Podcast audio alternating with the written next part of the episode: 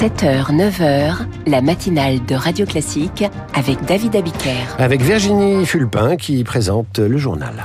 Et si une nouvelle trêve était possible à Gaza en attendant la situation humanitaire est catastrophique dans le nord du territoire On lève le camp des jours de discussion avec les syndicats, 400 millions d'euros de mesures, l'écologie sous le tapis et Gabriel Attal obtient une sortie de crise agricole. Et puisqu'il faut tripler le prix du stationnement pour les véhicules les plus polluants, on va y revenir. La mairie de Paris organise une votation dimanche pour voir moins de SUV dans les rues. Après le journal, l'éditorial de Guillaume Tabar et juste après, l'invité de la matinale nous explique pourquoi l'intelligence artificielle est capable de tout, sauf de faire de la philosophie. Raphaël Antoven publie L'esprit artificiel et il nous parlera de tout cela à 8h15. À Gaza, les combats continuent malgré l'espoir d'une nouvelle trêve. C'est toujours dans le sud du territoire à que les combats ont lieu, mais dans le nord de Gaza, la situation humanitaire est, catastrophique. L'aide arrive au compte-goutte dans le sud, elle ne parvient que trop rarement jusqu'au nord. Il y a quelques jours, Médecins sans frontières a quand même pu livrer du carburant à l'hôpital Al-Shifa.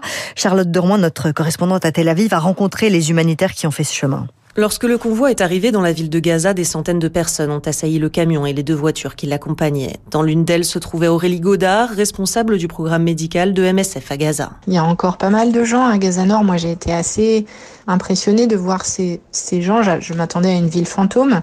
On a été euh, abordé par une foule de, de jeunes hommes qui nous demandaient si on amenait de la nourriture, de l'eau pour pouvoir survivre jusqu'au euh, lendemain, au surlendemain, etc. 300 000 Gazaouis vivent toujours dans le nord de l'enclave palestinienne. Des dizaines de milliers d'entre eux ont trouvé refuge à l'hôpital Al-Shifa qui a recommencé à fonctionner petit à petit. Malgré le manque d'oxygène, de compresses ou encore de médicaments, le personnel fait de son mieux. Ils rapportent des difficultés pour à peu près tout. Ils nous ont raconté par exemple avoir perdu un, patient faute de transfusion disponible, un patient qu'ils avaient pour autant réussi à opérer. Tout l'accès à, l'ensemble de ce qui permet de, de prodiguer des soins est, compliqué. L'aide parvient au compte-gouttes. Les 19 000 litres de fuel livrés à l'hôpital doivent lui permettre de tenir une semaine. Difficile de dire quand une nouvelle livraison sera possible. Sur les deux premières semaines de janvier, seul un quart des convois humanitaires prévus ont été autorisés par Israël. C'est une victoire commune contre la Russie. Voilà comment l'Ukraine commente l'aide financière de 50 milliards d'euros accordée par l'Union européenne. Les 27 ont enfin réussi à se mettre d'accord et surtout à convaincre le Premier ministre hongrois Viktor Orban qui faisait barrage juste là. L'Ukraine, où deux humanitaires français ont été tués hier dans la région de Kherson, sans doute tués dans une frappe russe. Non à l'extrême droite. Pour le troisième week-end de suite, les Allemands vont manifester contre l'AFD, Alternative pour l'Allemagne, un parti d'extrême droite. Des manifestations qui réunissent des centaines de milliers de personnes choquées par les révélations sur le projet de l'AFD d'expulsion massive d'étrangers et d'Allemands d'origine étrangère, comme une prise de conscience dans le pays. C'est comme ça que Klaus Petersik analyse ces manifestations. Il est chercheur au centre Mark à Berlin. L'AFD se rend compte en ce moment qu'elle est très loin d'avoir une quelconque euh, majorité dans aucun des lenders euh, des États fédéraux euh, allemands. Dans certaines villes du plat pays est allemand, on a pu le craindre. C'était une illusion. Donc en ce moment, il y a ce sursaut de la large majorité des Allemands. Non, on ne veut pas euh, de ces projets de rémigration. On considère nos concitoyens nés en Turquie ou ailleurs comme des citoyens à part entière. Klaus Peterzik répondait à Marc Tédé. On va vers une sortie de crise agricole. Et petit à petit, les barrages sont levés. Les principaux syndicats agricoles, la FNSEA en tête, ont appelé à la fin des blocages. Satisfait des mesures annoncées par Gabriel Attal, le Premier ministre a débloqué 400 millions d'euros de mesures d'urgence, 150 millions pour les éleveurs, 80 millions pour les viticulteurs. Euh, il propose aussi de renforcer la loi Egalim, de bloquer les importations de fruits et légumes arrosés aux pesticides interdits en Union européenne et de remettre à plus tard les engagements écologiques.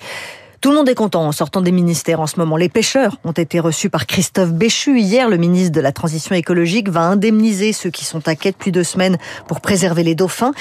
Il reste des points de blocage, mais l'essentiel est acquis pour Olivier Lenézé, le président du Comité national des pêches maritimes. Je suis euh, très content. Il était indispensable d'avoir euh, cette visibilité de dépôt de dossier pour que les marins puissent être payés le plus rapidement possible. En même temps, on a encore euh, du travail, beaucoup de travail à mener avec tous les élus. On doit construire ce que sera la filière halieutique française dans les 20 ou 30 prochaines années en lien avec les marailleurs, les poissonniers, mais aussi les criers, les ports de pêche. Et donc tout ça, c'est un tout, c'est un ensemble, un ensemble où il y a un travail immense, mais surtout aussi très engageant parce que derrière, les pêcheurs le méritent en France. Olivier Lenézé avec Servane de Pastre. Quand tout semble rouler trop bien, qu'est-ce qu'on fait? On reparle de la loi immigration.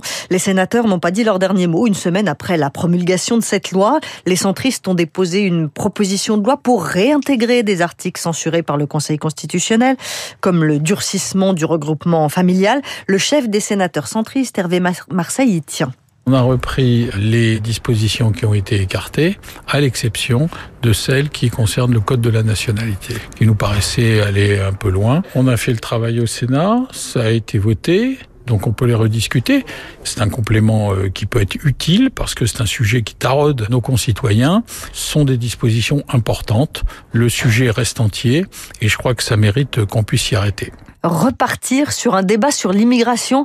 Non merci, la députée Renaissance Constance Le Grip pense qu'à un moment il faut arrêter de légiférer à tout va. Je crois que le plus important maintenant, euh, c'est l'enjeu d'application euh, effective des très fortes mesures que comprend euh, la loi immigration qui vient tout juste d'être promulguée. Je pense que l'enjeu maintenant est de faire en sorte que les dispositions soient sur le terrain très concrètement suivies des faits. Donc remettre une pièce dans la machine en quelque sorte, rouvrir un débat ne me semble pas être la priorité des priorités. Des propos recueillis par Lauriane Tout-le-Monde.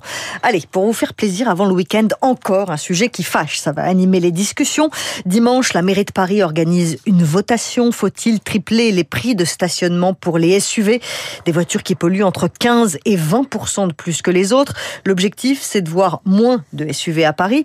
Mais le problème, c'est qu'énormément de gens achètent ce genre de voitures et, partout dans le monde, Eric Kuesch. Une voiture sur deux vendue en Europe est un SUV, une tendance à contre-courant des préoccupations écologiques peu prises en compte par les acheteurs, explique Flavien Nevy, directeur de l'Observatoire CTLM de l'automobile. Quand on leur demande pourquoi finalement ils achètent ce type de véhicule, les éléments qui ressortent, c'est d'abord le design qui séduit beaucoup les automobilistes. Il y a la fiabilité, la robustesse aussi, ce sont des véhicules qui donnent le sentiment d'être en sécurité. La troisième motivation, c'est l'espace disponible à l'intérieur, notamment pour les familles. Un attrait des consommateurs auxquels répondent avec enthousiasme les constructeurs. Ils ont intérêt à vendre ces véhicules parce que ce sont des véhicules qui sont plus gros, donc plus chers, donc qui rapportent plus aux constructeurs. Pour les écologistes, le boom des SUV explique en partie le retard sur les objectifs environnementaux. L'Union européenne vise une baisse de 90% des émissions de dioxyde de carbone d'ici 2050 par rapport à 1990, mais selon les projections actuelles, elles ne seront que de 22%.